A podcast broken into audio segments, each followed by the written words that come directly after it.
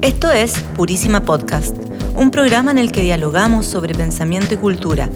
Somos el podcast de la Facultad de Arquitectura, Arte, Diseño y Comunicaciones del Campus Creativo de la Universidad Andrés Bello. Soy Alejandra Delgado. Y yo, Tatiana Oliveros.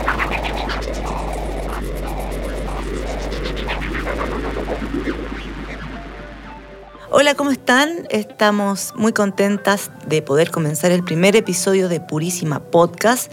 Hoy día vamos a tener a dos interesantes invitados que muy pronto les vamos a presentar. Pero antes les queremos contar que fuimos a ver una exposición al Centro Cultural La Moneda que abrió al público precisamente días después con la muestra Paul Klee en Chile. ¿Cierto, Tatiana? Efectivamente, es una exposición que reúne material de toda la vida y trabajo de Paul Klee. Hay imágenes desde su infancia, cinco años, sus primeros dibujos, que él guardó, seguramente porque para él eran importante, eh, un material importante para estar revisando durante toda su vida. Eh, me llamó muchísimo la atención su trabajo político, principalmente con dibujos que realizó en su época en que vivió en Alemania cuando se instauró el nazismo como un régimen político muy censurador. Esta es la primera exposición de Paul en Chile y tuvimos la oportunidad de conocer a su curadora, la jefa directora de la colección Exposiciones e Investigación del Celtrum Paul en Berna, Fabienne Egelhofer y ella nos acompañó en un recorrido muy interesante en el que pudimos conocer cada una de estas etapas en el trabajo de Paul Klee. Hay 107 piezas entre obras, notas de clase, títeres, dibujos, pinturas, acuarelas, fotografías, incluso herramientas de su taller. Y nos llamaron la atención o nos centramos en ese minuto porque hicimos un recorrido y luego vimos la obra, eh, ambas la vimos eh, muy concentradamente volvimos a hacer el recorrido ya como espectadoras y íbamos comentando qué, etapa nos conmovía más. Y creo que como tú decías eh, a mí particularmente me llamó muchísimo la atención su faceta relacionada con el teatro realizados en Alemania en la época que el gobierno nazi estaba censurando mucho el arte. Él pertenece, él participó en la exposición El arte degenerado que hizo el régimen nazi porque su, arte, su trabajo no era muy bienvenido. También es importante recordar que Paul Klee fue parte de la escuela Bauhaus, una escuela muy importante en diseño, arquitectura. Él fue profesor de esa escuela, realizando diversos talleres, investigación en color, en forma. Eh, Paul Klee se puede decir que es un hombre que investigó y trabajó en muchas áreas. A propósito de eso, como les comentaba al comienzo, me llama mucho la atención una de las ocho secciones que es teatro. Él tuvo una vinculación eh, muy directa con el teatro como espectador, era un admirador de, los espectáculos del teatro. Y de hecho él realizó cerca de, ciento, cerca de 50 marionetas que, de las cuales se, se conservan hoy solo 30 ya que el resto desapareció a causa de, los cambios de la familia y, las consecuencias de la guerra mundial. Muchas de estas eh, marionetas no se expusieron nunca, ya que Klee se negó a que tuvieran dimensión pública, estos muñecos, ¿no? Porque pertenecían, ¿no? Él los realizaba para, para su hijo. Entonces, por ejemplo, rechazó una primera exposición en el año 1918 eh, basándose en que eran figuras especiales de las que eh, emanaba mucha expresividad, personalidad, que era algo como muy íntimo de él, ¿no? Y que no, no quería que se mezclaran eh, estos títeres o se exhibieran estos títeres junto con sus obras serias. Lo, que sí, sí, en 1921 autorizó una exposición muy breve en el Museo de, de Artes y Artesanías de Frankfurt junto a otros títeres y marionetas. Sobre eso también eh, es importante decir que fue tan influenció tanto en su familia estas marionetas que su hijo se dedicó al diseño teatral. Ese Así era el trabajo en el que se desarrolló el hijo de Paul Klee. Me estoy tratando de acordar del nombre del hijo. Se llama Félix, Félix, Félix, se me había olvidado. Sí, es que me llamó mucho la atención. Son súper expresivas, tienen distinta materialidad. eh, hay algo como de grotesco también en, su, en sus expresiones.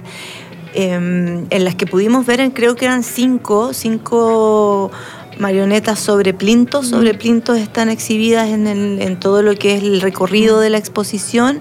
Son títeres muy sencillos, no- lejos de tener un acabado perfecto, no son algo sofisticado. Eh, insisto, son eh, creados para que pudiesen ser manipulados por su hijo. En ningún caso eh, era un trabajo profesional, pero llama mucho la atención, o a mí particularmente me llamó mucho la atención poder ver estos objetos. Efectivamente, eh, Paul Klee para mí es un testigo de su tiempo, eh, se hizo cargo de su tiempo, lo retrató en diferentes áreas, el dibujo, eh, estas pequeñas esculturas en, pintura, en sus clases, y eso es lo que queda muy bien retratado en esta exposición en el Centro Cultural La Moneda, una exposición muy completa en donde se narra la vida de Paul Klee, también la importancia de su familia, su esposa también fue fundamental en su trabajo. Eh, realizaron, no, no realizó obras la esposa, pero participaba de alguna u otra forma en el trabajo eh, de Paul Klee. Muy recomendable, ¿no? Súper recomendable. Eh, la muestra se despliega en estas secciones, por eso le- les recomendamos que se detengan en cada una de ellas. Infancia, naturaleza, 1933, abstracción, teatro, Bauhaus, Bauhaus ángeles y reducción. ¿Dónde se puede ver? Aun cuando hay tiempo todavía, porque es hasta junio. Sí, En el Centro Cultural La Moneda están exhibiéndose estas obras. en el subterráneo. Y como les decíamos, eh, exhibe no solo la faceta como artista, sino su lado más humano, más íntimo, eh, para retratar con precisión a uno de los referentes más importantes del arte moderno de la primera mitad del siglo XX. Pero tenemos invitados hoy, invitadas también a nuestro primer episodio. Se los queremos presentar antes de comenzar la conversación. Ellos ya están acá en el estudio de, de radio del campus creativo de la UNAP, desde donde estamos haciendo este podcast. Javier Ibacache es uno de ellos, crítico y programador de artes escénicas, especializado en proyectos de desarrollo de públicos. Él es periodista y licenciado en comunicación social de la Universidad de Chile. Ha ejercido como crítico de teatro y danza en prensa, radio y televisión y ha colaborado en distintas publicaciones nacionales, también internacionales. Fue uno de los impulsores del programa Escuela de Espectadores eh, en Chile, director de programación y audiencias del GAM. También fue director de programación del Espacio Diana, jefe de la Unidad de Programación y Públicos del Ministerio de las Culturas, las Artes y el Patrimonio recientemente y hasta hace muy poco. Eh, fue jurado del Festival Internacional Santiago Emil, miembro del Comité Curatorial del Festival Internacional de Buenos Aires, FIBA, y también del FAE en Lima, Perú. Es miembro del Círculo de Críticos de Arte de Chile y docente en programas universitarios de posgrado de gestión cultural y formación de públicos en Chile, Argentina y México. También nos acompaña Carmen Menares. Ella es licenciada en Antropología Social y tiene un postítulo en Semiótica de la Cultura por la Universidad de Chile. Hoy dirige la plataforma independiente Observatorio de Mediación Cultural, Arte, Cultura y Patrimonios para Nuevas Ciudadanías. Ha desarrollado estudios para el desarrollo de públicos, estudios de impacto social de proyectos y programas culturales. Actualmente es parte del Diplomado Aplicado en Mediación Cultural, Artística y Patrimonial del Campus Creativo de la Universidad Andrés Bello. ¿De qué hablamos cuando hablamos de derechos culturales? Esto es parte de lo que vamos a conversar hoy con Javier y Carmen. Estás escuchando Purísima Podcast, el podcast del Campus Creativo de la Universidad Andrés Bello. Bienvenido Javier, bienvenida Carmen. El trabajo de la Comisión de Sistemas de Conocimientos, Cultura, Ciencia, Tecnología, Artes y Patrimonios terminó su trabajo. Ellos generaron los artículos que hacen referencia a, prensa, cultura, ciencia y conocimientos en general. Nosotros estamos acá para revisar lo referente a cultura y dentro de esto, eh, para partir, Javier, Carmen, según ustedes, para dar un, marco a lo que estamos conversando, eh, ¿de, qué, ¿de qué hablamos cuando hablamos de derechos culturales? Hola, eh, primero gracias por la invitación. Em, los derechos culturales son bastante amplios, en verdad. Eh, tienen que ver con, em, por un lado, eh, la educación, en, ese sentido, como que lo amplía mucho más, pero también con la participación, el acceso, eh, o sea, la participación a la vida cultural y el respeto por la diversidad. ¿sí? También están incluidos en eso los sistemas de comunicación ¿sí? los medios. Entonces, es los, derechos, los derechos culturales es un paraguas bastante amplio, ¿no? no es única y exclusivamente eh, lo que se refiere a la producción o artística o a la cultura en como campo específico, ¿no? sino que es entendiendo la cultura desde una perspectiva mucho más eh, compleja y completa. ¿No? Sí. Claro, eh, sumándome a lo, que dice Carmen, creo que hay que entender, porque de repente estas conversaciones se vuelven muy operativas o muy eh, em, administrativas en el sentido de discutir em, perdiendo de vista la fuente. Em, cuando hablamos de derechos culturales, estamos hablando del resultado de una conversación que se ha dado en el tiempo, em, donde progresivamente se han ido identificando em, cuál es la amplitud, el margen de lo que por una parte llamamos cultura, que siempre es un concepto que está en discusión, y por otra parte también cómo se han ido reconociendo últimamente, yo me atrevería a decir que después de la Declaración de los Derechos Humanos, eh, otros alcances que tienen estas nociones. Entonces, cuando hoy se produce un proceso constituyente como el que está habiendo en Chile, se da con esa perspectiva del tiempo. Eh, y además se añade la conversación específica que en Chile estamos teniendo cuando se reconocen em, ciertas identidades culturales que quizá hasta ahora no eran reconocidas o no tenían la relevancia o no se las pensaba como se las comienza a pensar ahora. Entonces creo que eh, cuando hablamos hoy de derechos culturales hay una suma entre eh, lo que ha generado ya el debate, liderado por UNESCO, por cierto, eh, y lo que en específico se ha ido generando en la constituyente en este caso. ¿no? Creo que, que, son, dos temas. Entonces, por eso em, a veces eh, yo tengo la impresión de que se confunden planos de la, de, la, conversación. ¿no? El derecho al acceso o el derecho a la participación es algo sobre lo cual no hay discusión. Me, sería sorprendente que hubiera discusión. Es, eso. sorprendería que hubiera discusión sobre el derecho al acceso. Em, y en ese sentido, a mí me llama la atención que sobre algunos derechos haya discusión cuando creo que hay conversaciones que están relativamente más zanjadas que otras. ¿no? Em, eh, eh, eso pienso. Ahora, me sumo a lo, a lo, que dice Carmen, que los derechos culturales corresponden a un campo, ¿no? a un campo em, que trasciende a la creación artística. ¿no? Y no obstante, en Chile últimamente hemos tendido quizá a comprenderlos eh, fundamentalmente desde allí. ¿no? Y eso responde a otros factores, pero creo que... A especializarlos, ¿no? Sí, yo... a, dejarlos en un nicho. En un nicho, sí. Un poco siguiendo lo que dice Javier, que me parece fundamental eh, ponerlo en contexto, ¿no? Porque finalmente los derechos culturales devienen de todo un proceso histórico que es desde la Declaración de Derechos Humanos en 1948, que tiene que ver con... Eh, todo lo que pasa históricamente en Europa con el holocausto y que también está en estrecha relación con ciertas definiciones de lo cultural o de lo que eh, es más válido en términos culturales que otro. Entonces, el contexto es fundamental.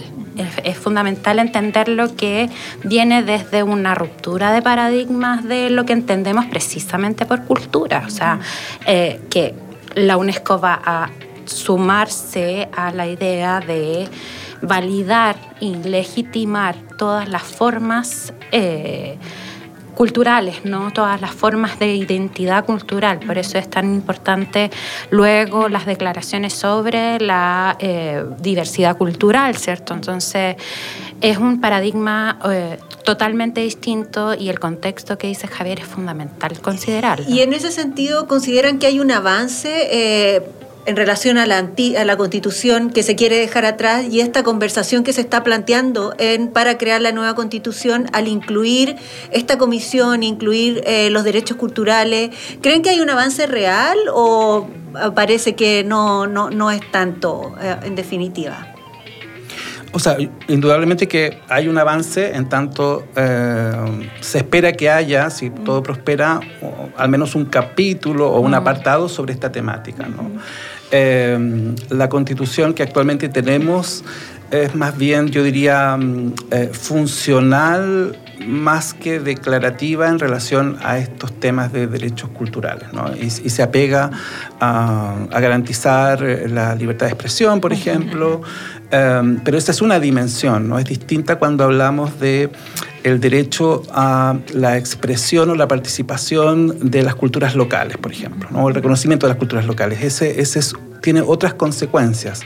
Ahora, creo que eh, esto también se cruza con las políticas culturales en el campo de la cultura, que mm, son una derivada quizá de algún eh, artículo que esté en la Constitución, pero que en nuestro caso hay que mirar para, estos efectos la ley que crea el Ministerio de las Culturas, eh, las Artes y el Patrimonio el año 2018, porque allí se condensa lo que el Estado chileno piensa sobre este campo, sobre el campo solo de las culturas, las artes y el patrimonio, ¿no? No es sobre las comunicaciones, ¿no? Eh, o sea, creo que ahí hay que diferenciarlo. Y cuando tomamos esa ley, eh, uno ve que hay una superposición de intenciones. la ley actual promueve una institucionalidad que favorezca el acceso cultural, por ejemplo, de toda la población a las distintas manifestaciones y expresiones artísticas y culturales. Por otra parte, también eh, intenciona la participación. Eh, por otra parte, también intenciona la sostenibilidad a través de la noción de eh, economías creativas, ¿verdad? entonces creo que hay que diferenciarlo. en ese sentido, probablemente que una constitución como la que se está planteando sea más específica en los derechos culturales va a tener consecuencias sobre lo que actualmente tenemos como institucionalidad. Va a tener consecuencias en ser más específicos. Porque cuando ustedes dicen, o cuando decimos en general, la conversación se ha dado desde las artes, desde las, desde las creaciones, desde los creadores, es porque hoy día la institucionalidad en gran medida está basada en un diálogo desde allí. ¿no? Em, no está tan basada en el reconocimiento de las culturas locales, por ejemplo. Por ejemplo, y, en, ese sentido, en ese sentido también surge la pregunta de, eh, reconociéndose la multiculturalidad, ¿cómo asumimos esa multiculturalidad? ¿Cómo se manifiesta? yo creo que ahí fundamentalmente eh, como los paradigmas también, esto es una discusión que nace de nuevo al alero de las instituciones internacionales, entonces, y también los paradigmas van cambiando, la discusión eh, va alimentándose también de la academia y tenemos un primer paradigma que habla de la multiculturalidad, que es como, eh, como en un mismo lugar pueden vivir diferentes personas de diferentes partes, ¿no? Pero no necesariamente interconectarse, Y la interculturalidad como paradigma es al contrario. Como, como finalmente eh, damos espacio a la convivencia eh, de, culturas diferentes, de distintas formas de ver el mundo y la vida, ¿no? sin que eh, signifique los conflictos y violencias que ha significado históricamente. ¿no? Ese es más, más bien el, el, el problema, porque esto nace también o explota en el, en el, avance de la globalización, donde efectivamente lo que genera es el encuentro de distintas culturas. ¿no? Y en ese encuentro eh, no necesariamente fue un encuentro eh, tranquilo, o, sino que hubo fundamentalmente choques muy fuertes, ¿no? Y violencia, y la generación de procesos muy violentos, ¿no? Entonces, eh, hoy día hablar de la interculturalidad es tratar de trabajar desde entender o generar espacios de convivencia y diálogo, entendiendo que ya nosotros en, el contexto actual vivimos permanentemente en, eh, ¿cómo se llama? Eh, conexión, relación con personas que ven y tienen formas de ver la vida de otra manera, ¿no? Eh, es que a propósito hay un, inciso del artículo 9 de esta, esta Carta Magna, nueva Carta Magna, donde todos estos derechos que se están eh, consagrando deben ejercerse con pleno respeto a la diversidad cultural. Y ahí uno se pregunta de qué manera se, y te lo pregunto Javier, de qué manera se mide esa diversidad cultural. No sé si me explico, cómo, cómo se va a sentar eh, dicho enunciado, dicho manifiesto. O sea, es que yo creo que la, conversación sobre diversidad cultural, curiosamente, es reciente. No es tan. Eh, no, está tan eh, sistematizada como tal. Por lo tanto, las herramientas o las maneras de, ponderar lo que significa un, eh, el impacto de un artículo como ese o de una indicación de, que, que, se oriente hacia allá, tenemos quizá intuiciones o, indagaciones más exploratorias de, cómo establecerlo, pero em, si miramos las noticias, me pareciera que la diversidad cultural no es algo que esté tan, em, sobre lo cual haya unanimidad ¿no? de visiones. Si, miramos las noticias de Chile, si miramos las noticias de lo que ocurre en regiones, entonces creo que también aquí hay una distancia entre el deseo de cómo fueran las cosas y lo que en la práctica hoy es el mundo. Em, yo en ese sentido soy un poco más, em, a lo mejor no tan optimista ni tan idealista de que por el solo hecho de declararlo en una constitución las cosas pasen. ¿no? Eh, más bien yo creo que son desafíos de largo plazo, de procesos de largo plazo. Em, hemos, hemos, tenido procesos migratorios en los últimos años que ponen en jaque eh, estas ideas y, estos eh, ideales. Y por otra parte también la conversación que surge, que siempre ha estado ahí, pero que hoy se hace más evidente en relación a la inserción de los pueblos originarios o la relación con los pueblos originarios también eh, es otra dimensión. Entonces creo que eh, podríamos, yo podría responderte si eso deja de ser tema, probablemente sería un éxito esa indicación. Eh, pero yo creo que cuando mm. uno cuando uno escucha estas declaraciones, sí, probablemente en el papel todos estamos de acuerdo, mm. pero lo operativo de eso, cómo se traduce en la práctica, Em, creo que son procesos sociales de, la duda, son procesos sociales de mm. largo plazo no eh, y míralo también en otros contextos de otros países mm. porque en la calle uno lo ve no en la calle uno ve que esa diversidad cultural no se respeta siento yo, no sé. Por lo demás, en, la, en, los debates que se han generado en la, Constitución da la idea que esto tiene que ver solamente la diversidad con los pueblos originarios, más que como plantea Javier, con esta inmigración, con todo lo que está pasando en Chile,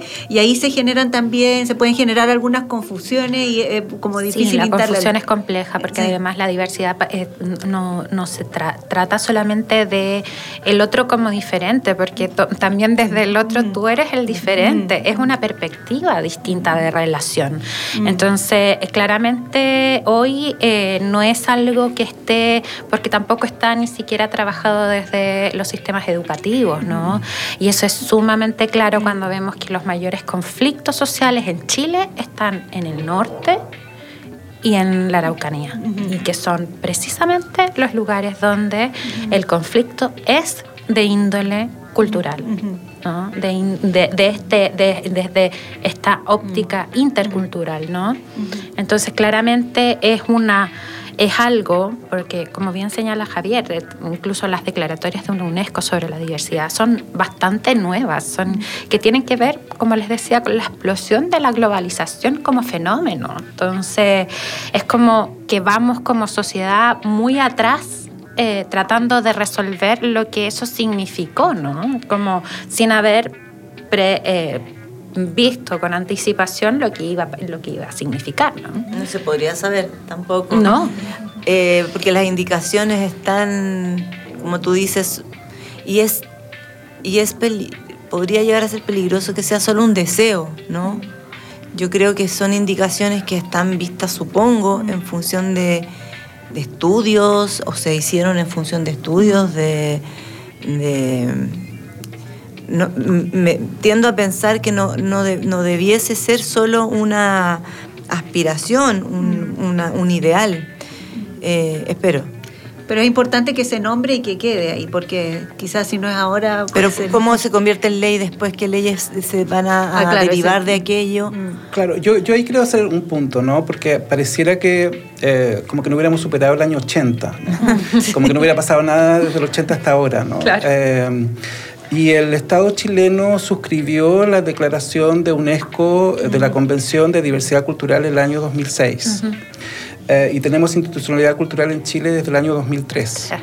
O sea, eh, tenemos un Estado que tiene las herramientas para eh, materializar los compromisos que derivan de esa convención desde el año 2006 en adelante. Entonces, eh, no es que ahora lo vamos a descubrir, ni ahora nos vamos a poner esta tarea. Quizás lo que podríamos preguntarnos es qué se ha hecho en todo este tiempo, ¿no? Porque cuando un Estado suscribe una convención internacional, está obligado a cumplir lo que eh, en ello se compromete. Pero eh, referente a lo que dices, em, ¿qué perspectivas ves? Porque hablas de que esta, esto, este, esta institucionalidad desde el 2006 podría tener las herramientas eh, según lo cómo se ha trabajado, ¿es posible? ¿Se ve futuro en relación a lo que está en esta nueva constitución? ¿Se puede implementar y pueda salir adelante? Es que yo veo una distancia entre mm, una conversación que a veces es demagógica y que plantea ideales y otra que tiene que ver con lo que en la práctica el Estado chileno es o las herramientas con las cuales el, Estado chileno cuenta. ¿no? El Estado chileno cuenta con un aparato estatal, eh, con un sistema burocrático, para efectos de, a lo mejor de la aplicación de los derechos culturales será el Ministerio de las Culturas, el de Educación y probablemente algún otro ministerio también eh, de manera transversal será pertinente. Entonces tenemos que preguntarnos sobre cómo opera el Estado chileno hoy día, que, creo que es otra pregunta. ¿no? Y ahí quizás desde la Constitución habría que preguntarse como por el, por el sistema, de, el modelo de Estado que se, que se está pensando. Eh, claro, a partir de todo eso se, relativizan, ¿no? se relativizan las cosas. ¿no? Si desde el 2006 el Estado chino está comprometido con este tema, tendremos que preguntarnos qué ha hecho el Estado desde entonces hasta ahora. Entonces tú dices que esta... Eh, eh, este, esta normativa que se está construyendo nacería de la desde la demagogia? No, yo digo que a veces se eh, generan muchas expectativas desde la expresión de deseos únicamente, cuando la realidad está, está siendo mucho más desafiante. ¿no? Eh, no vamos a tener eh, un reconocimiento de la diversidad cultural solo con una declaración, ni, porque está en la Constitución. O sea, creo que es un, compromete a trabajar en ello, en el tiempo. Em, pero creo que en esta conversación, a lo mejor Carmen coincide conmigo, ya llevamos bastantes años, ¿no? Em, entonces uno se pregunta qué tendría que cambiar para que eso se vuelva más eh, concreto. Concreto, claro. Vamos a hacer un corte muy pequeñito y seguimos conversando aquí en Purísima Podcast.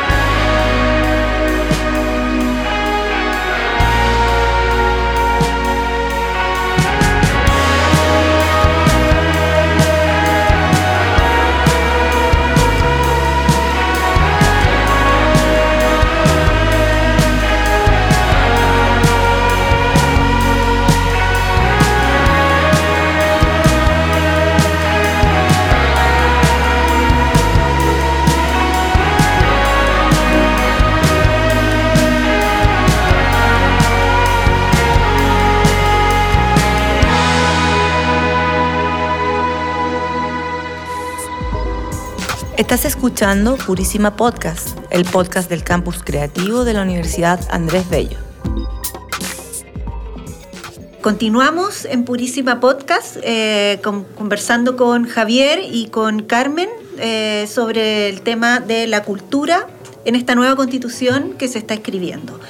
Eh, quiero mencionarles el artículo 12. El Estado promueve, fomenta y garantiza el acceso, desarrollo y difusión de las culturas, las artes y los conocimientos, atendiendo a la diversidad cultural en todas sus manifestaciones y contribuciones. Según eso, eh, Javier mencionó eh, el tema del acceso, pero me, interesaría entrar un poco más en eso. Quería preguntarles qué implican los derechos de acceso y según eso, eh, ¿a qué tengo acceso? ¿Cuál es su margen? ¿Y qué idea de cultura representa eh, este, este, derecho a acceso?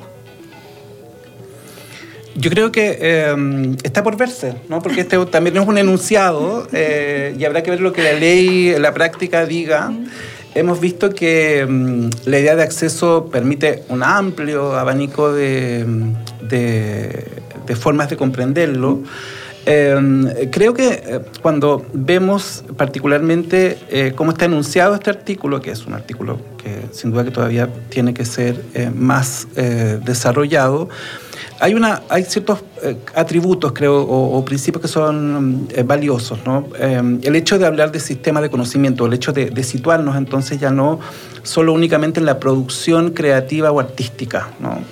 entonces, entender que toda la producción simbólica es, es, mucho más allá que un gremio de creadores ¿no? o un sector de los, de los creadores. Creo que eso, eso es muy valioso.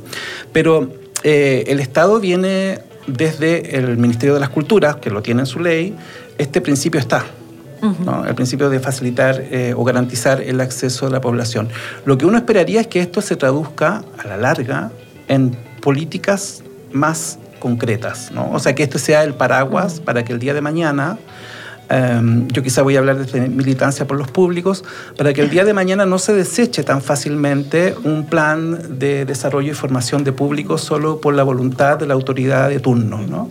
y que sea efectivamente una política de Estado. Porque hoy, eh, em, lo, lo digo digamos como testimonio, trabajamos con un equipo durante cuatro años en, fomentar o, pensar desde la, desde la, óptica actualizada de los públicos, ni siquiera del, público consumidor, sino que del público como, como participante activo, em, como parte de, estrategias que fomentan el acceso y la participación desde el Estado. ¿no? Y se generó una, un plan para, para un X eh, periodo. Y la institucionalidad se comprometió en eso. Cuando digo institucionalidad me refiero como los distintos eh, departamentos y áreas del Ministerio de las Culturas. Pero no a un gobierno en específico. No, no. Fue, fue la institucionalidad, ¿no? Eh, por encargo de una administración que le parecía importante el tema, pero queda plasmado como un plan transversal. Pero la nueva autoridad no es clara eh, en que eso lo valore, aun cuando su discurso público apuntaría hacia eso. Entonces queda finalmente en la zona de la apreciación eh, de la autoridad de turno derechos que, en mi opinión, son afortunadamente estarían consagrados en la, en la Constitución. Entonces creo que ese tipo de reflexión es la que habría que hacer. ¿Cómo logramos que estos enunciados, que son tan positivos y que probablemente no, no van a generar disenso, no quedan amarrados o sujetos a la voluntad o a la opinión eh, circunstancial de un funcionario o una funcionaria, sino que trasciendan a una administración. ¿Tuviste la oportunidad de plantear este tema, por ejemplo, o esta, a propósito de lo que a ti te ocurrió? Eh, en el sentido que dirigías esta unidad de, de, públicos y de audiencia, se llamaba así. De programación y públicos. De programación y públicos eh, en el ministerio y, fuiste eh, sacado de tus funciones. Tuviste la oportunidad de plantear precisamente esta opinión en algún espacio. institucional me refiero. No, institucional ninguno, solo En, la, prensa en una entrevista. claro, me preguntaba si podrías como haber tenido esa, esa oportunidad para, plantear precisamente que, eh, de qué estamos hablando cuando hablamos de acceso a quienes nos estamos refiriendo, a los gremios, a los públicos, a quienes nos estamos refiriendo. Claro, yo, yo creo que es fundamental lo que dice Javier en... Eh, que una de las cosas importantes de este, de, de, este, de este artículo en particular es que debiera tener un sentido eh, de eh, como fuerza ¿no? para lo que haga o de aquí en adelante los ministerios ¿no? y que no quede al azar del gobierno de turno del gobierno y las autoridades de turno cuando son lineamientos de política pública eh, como tal, ¿no? Y no tienen nada que ver con principios ideológicos, ¿no? Son políticas públicas en general que apoyan a sectores que no habían sido no habían sido como considerados en ninguna otra generación de política pública. Pero yo, yo creo que hay un punto, o sea, en mi opinión es evitar que principios tan relevantes como estos mm se transformen en un paraguas para eh, la gestión del clientelismo político, ¿no? porque es muy tentador, cuando tú hablas de acceso, cuando hablas de participación, convertir las políticas públicas de la administración de turno en una herramienta para lograr adhesión, ¿no? adhesión política a un programa o a un proyecto. ¿no? Mm. Y ahí creo que hay que, ser, hay que tener una mirada lo suficientemente... Eh, con altura de miras desde el, desde, desde el Estado, desde lo público, para comprender que son cuestiones distintas. ¿no?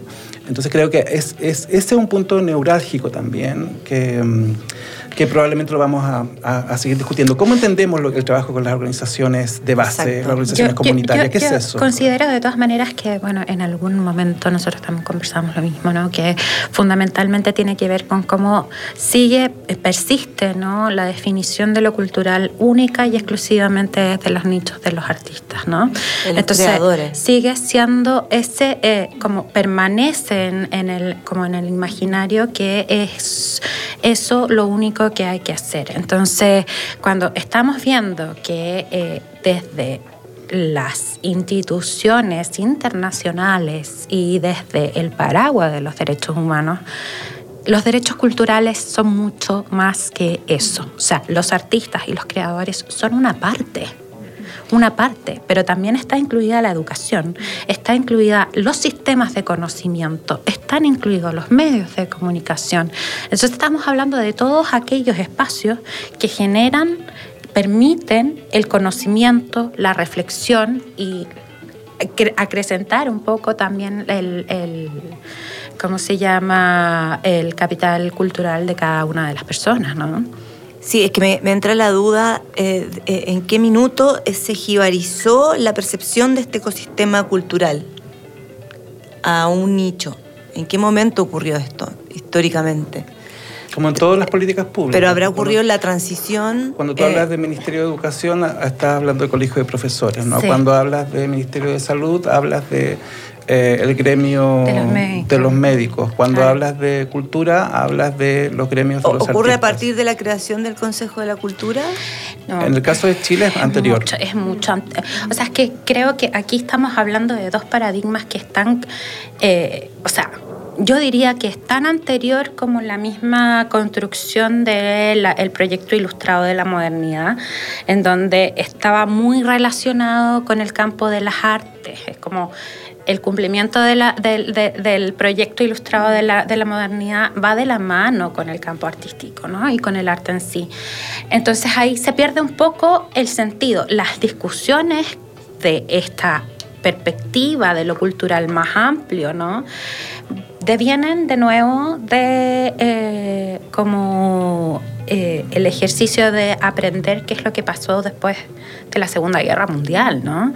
Entonces va mucho más allá eh, del campo artístico y, se tiene, y, tiene vinculación con todos los ámbitos de relacionamiento entre los sujetos, ¿no? y de su crecimiento. ¿Sí?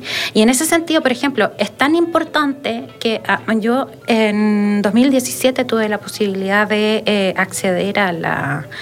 Eh, el diagnóstico de la educación que hizo el Mineduc y el resultado era que la desigualdad social en Chile se basa en la desigualdad de capital cultural entendido desde este punto de vista que desde el año 80 las, la educación, sabemos, ¿no? se funcionalizó y en ciertos sectores la educación pública eh, se quitó todo el ámbito de las humanidades, de las artes y de todo lo que no fuese funcional.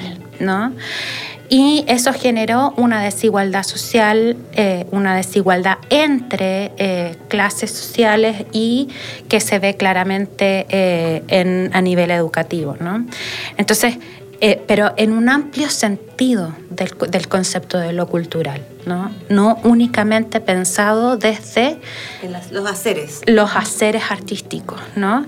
Entonces, eh, creo que, eh, y se choca constantemente, porque son formas de ver las cosas de muy, muy distintas, ¿no? Y que van chocándose constantemente. Me refería igual a, si la, la, creación del Consejo de la Cultura viene a legitimar esto que estamos conversando. No necesariamente, porque como bien dice Javier, el, la historia del, ministerio también, el ministerio Lo estoy mencionando con el nombre de, aquella época, por si acaso. El consejo, sí, eh, el consejo tiene eh, un ámbito que trabaja con pueblos originarios, tiene un ámbito que trabaja con migrantes, o sea, tiene el trabajo ya hecho con, eh, desde un punto de vista intercultural. Quizás pienso en el fundar y si, y si desde ahí se produjo este, esta, bueno, como eh, desvirtuación o, legitimación de que el ecosistema cultural se pudiese restringir más que nada a la creación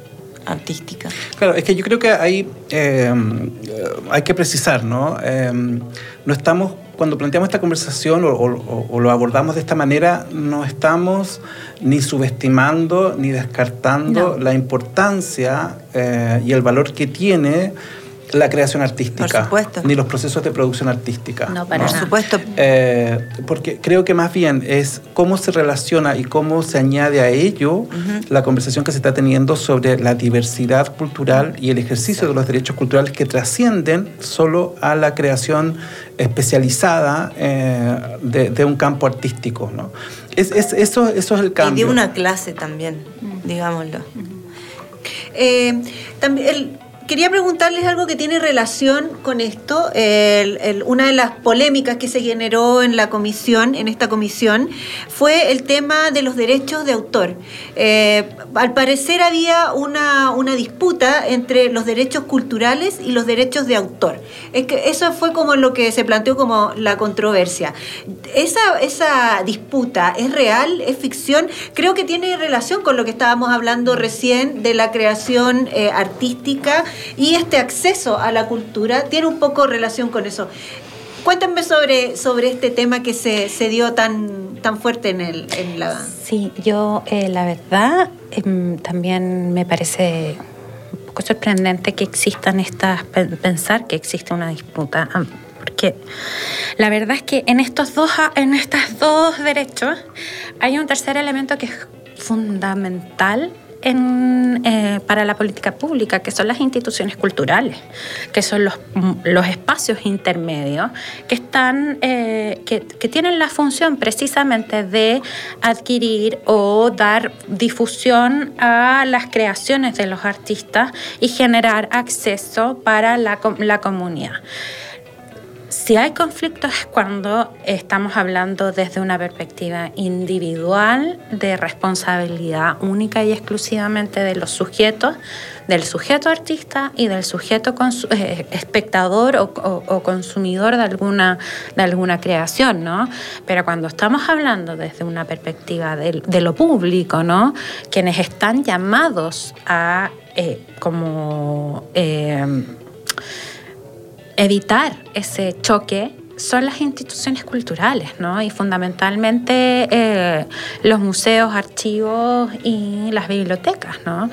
Que son los que resguardan el patrimonio común que está conformado precisamente por las obras, por la, lo que han hecho los artistas a, través de los años y de la historia, ¿no? Eh, que eso efectivamente esté Em, ¿cómo se llama? eh, no está tan cubierto, digamos, en términos de política pública. Ese yo diría que es más el problema, ¿no? Pero no es, o sea, son, no son elementos que estén en choque ni en conflicto, para nada. Completamente de acuerdo, sí. Eh, y creo, creo que uno puede ser más puntual incluso considerando cómo se dio la conversación, ¿no? Eh, el derecho al acceso o el acceso, las políticas de acceso, pienso que son responsabilidad del Estado. Totalmente. Eh, y no, uno no, no, y una autoridad, además, que está a cargo de las políticas públicas o que encabeza el Ministerio de, de las Culturas, las Artes y el Patrimonio, me parece un poco confuso y errático plantear que haya un choque allí, ¿no? Eh, porque significa como desconocer el rol que a ti te cabe como autoridad de justamente trabajar en pro de ese, de, del acceso. ¿no?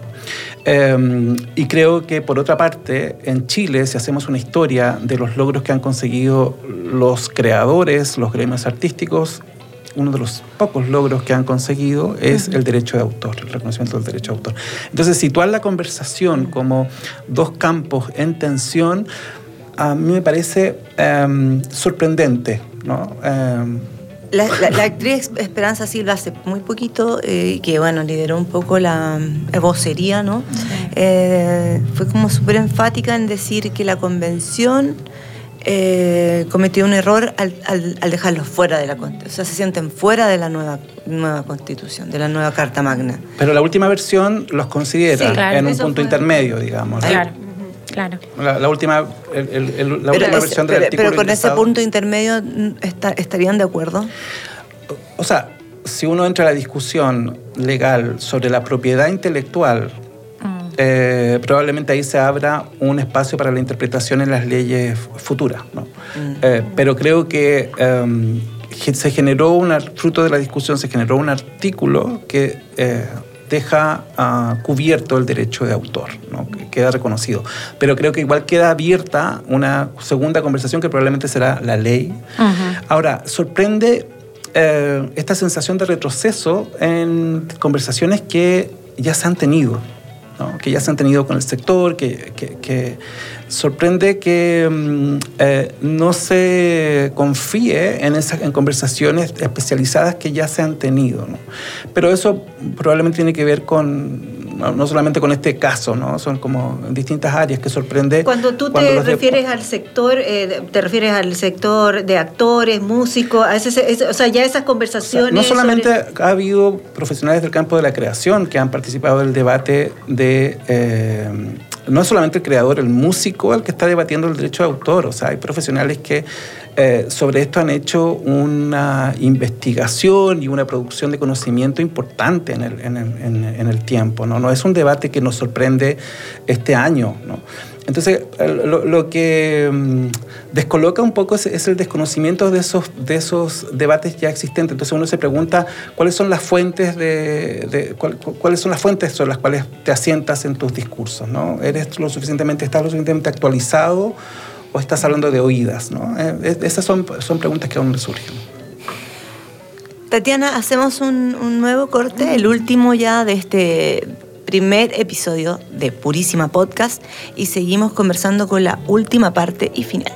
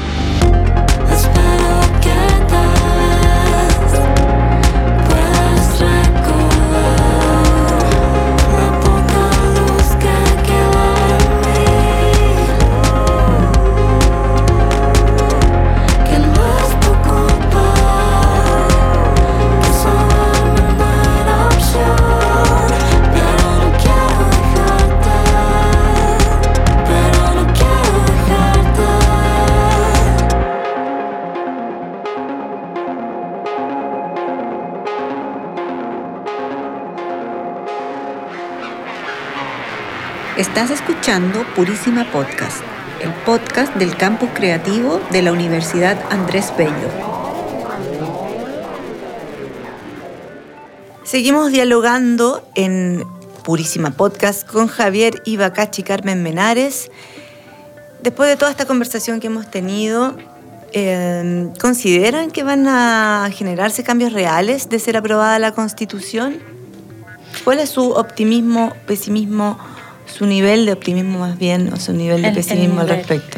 Sí, no, yo la verdad es que desde mi lugar más de como primera formación yo soy antropóloga, entonces en lo, en lo concreto a mí que eh, se haya visibilizado la diversidad y haya tenido en, en la constituyente miembros fundamentales de los pueblos originarios y de las diversidades, es algo que eh, sí o sí va a ser un, cambio, un cambio cultural en Chile, independiente de que haya apruebo o rechazo o que esto quede independiente de eso. Hay un antes también y un después de esto, en que eh, claramente los pueblos originarios que habían sido invisibilizados constantemente, eh, estuviesen participando de manera eh, activa en la generación del documento va a ser fundamental para eh, esto mismo que conversábamos, ¿no? Como para generar eh, las bases de un diálogo intercultural, de, legitimar al otro como mapuche en tanto ser humano valioso, válido y con una cultura y con un acervo, etcétera, ¿sí? Eh, para mí eso es fundamental, más allá de lo concreto de la, de la, del, de, lo que se genere, ¿no? hablo más como de, en, en, lo que va a cambiar en términos de relaciones como chilenos. Javier. Eh, yo me sumo a Carmen en el sentido que se abrió una conversación que es difícil eh, que se desconozca a futuro, más allá eh, del proceso electoral o de plebiscitario que siga a la redacción de la Constitución. creo pero también creo, por otra parte, que este proceso de conversación nos ha permitido también conocernos mejor en lo que somos, ¿no? Em, eh, y la distancia que hay entre lo que decimos que somos y lo que realmente somos, porque creo que junto con el reconocimiento de la, diversidad han aparecido todos los prejuicios. Exacto. Em, y en las, en las, discusiones y en las conversaciones esos prejuicios están más a flor de piel. Para algunas personas no son prejuicios, son certezas. y, creo que cuando hablamos de diversidad es una mm, forma de encarar el mundo en el cual tengo que reconocer al otro como un legítimo otro. Exacto. Em, y no estoy seguro que eso sea una actitud em, transversal. Y no lo digo necesariamente por quienes se opongan o, o disientan de las cosmovisiones de los pueblos originarios, sino que estoy hablando incluso desde eh, los mismos em, sectores que promueven esas cosmovisiones. ¿no? Aquí hemos entendido que em, eh, eh, nuestro ser es un poco más complejo de, lo, que suponíamos. ¿no? Ahora, por último, eso, en ese sentido no eres tan optimista en ninguna constitución ni ninguna ley va a cambiar el estado de las cosas per se. Creo que si se aprueba y se promueve y se eh, ratifica el documento así como está, eh, se abre un este proceso, se abre un proceso sobre el cual podríamos ser expectantes y podríamos ser optimistas, pero un proceso de largo aliento, creo. Un proceso de largo aliento y al que hay que estar atentas. Eh, se realizaron unas conversaciones anteriormente a que se escribiera, empezara a comenzar la, constitución, a escribir la constitución, o sea, o este borrador. Eh, se debatió también en cultura qué es lo que se aspiraba, lo que se incluyera o no. Eh, algunos en ciudadanía, sé que no es un tema muy relevante en lo que la ciudadanía consideraba, pero algo se debatió sobre eso antes. ¿Ustedes consideran que esas expectativas de la ciudadanía quedaron incluidas en la Constitución, en el borrador de la Constitución, en lo que va a ir a, votarse en el plebiscito? Yo al menos las, eh, sin ánimo de subestimar, pero todas las propuestas que leí me parecían bastante de sentido común, o sea, bastante em, congruentes con lo que finalmente está haciendo el texto. No recuerdo una distancia muy sustantiva.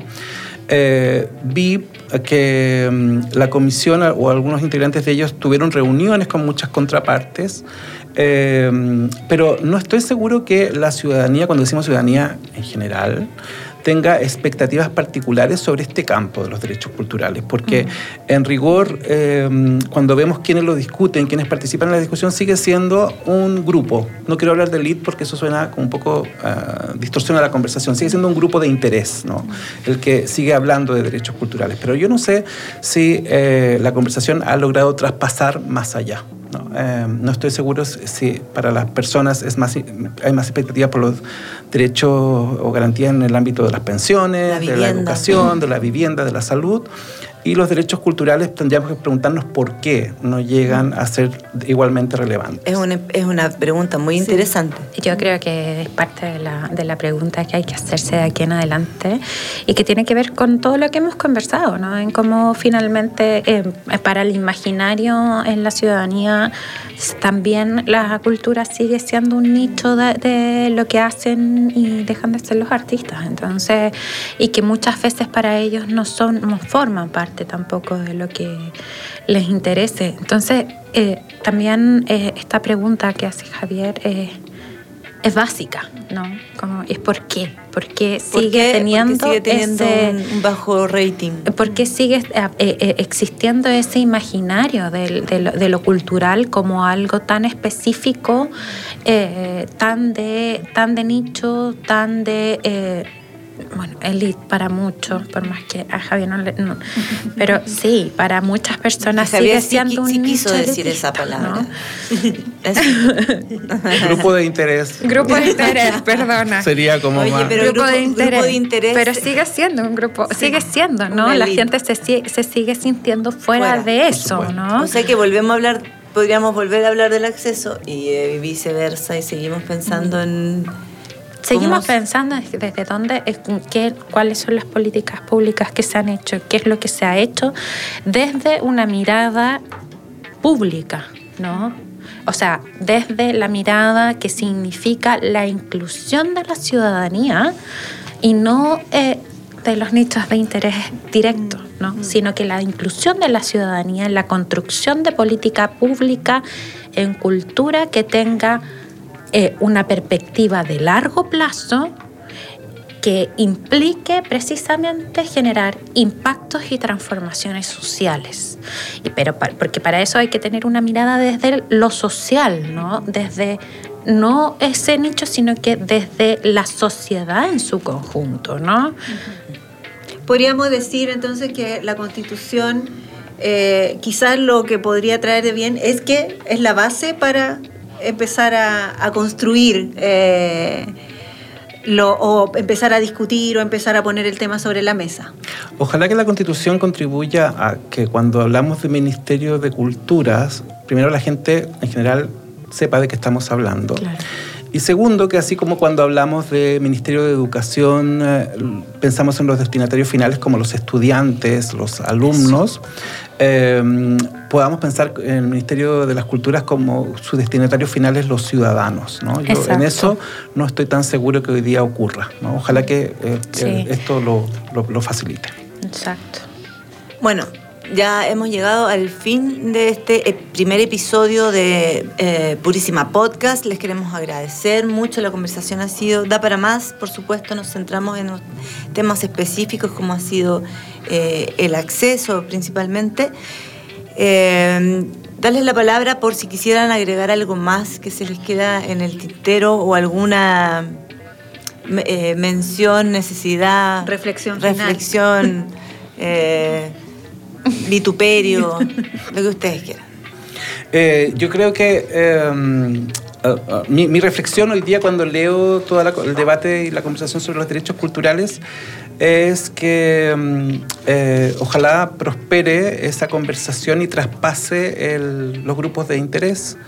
Eh, que efectivamente, cuando, como decía recién, cuando hablemos a futuro de políticas culturales, pensemos en que sus destinatarios finales sean efectivamente los ciudadanos y ciudadanas y no necesariamente un nicho, ¿no? Eh, porque pienso que es allí donde está hoy día detenida la, la, la conversación, en cómo se vincula la, la institucionalidad con los intermediarios.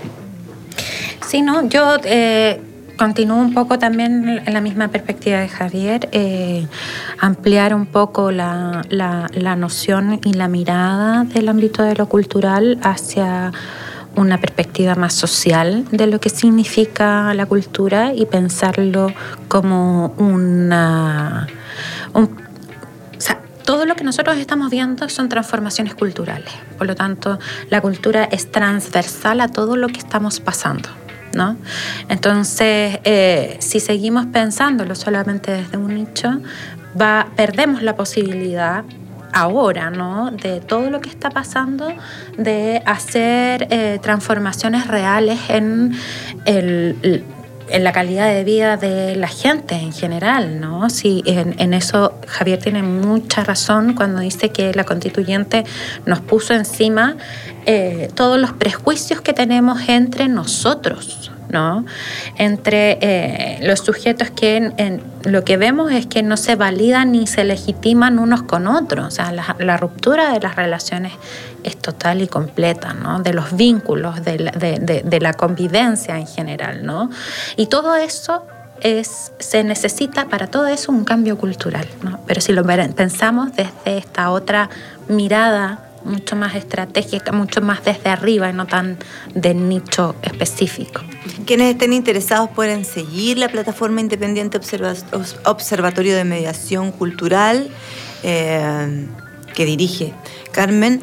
El, Twitter o alguna red social porque hoy día todos nos, Instagram y Facebook. Instagram. Observatorio de Mediación Cultural igual. Y también invitar a seguir a, Javier en Twitter, que está siempre muy activo ahí comentando, más que comentando, mostrando efectivamente eh, distintas... Eh, ¿Cómo se le llamaría? registrando. Registrando, registrando.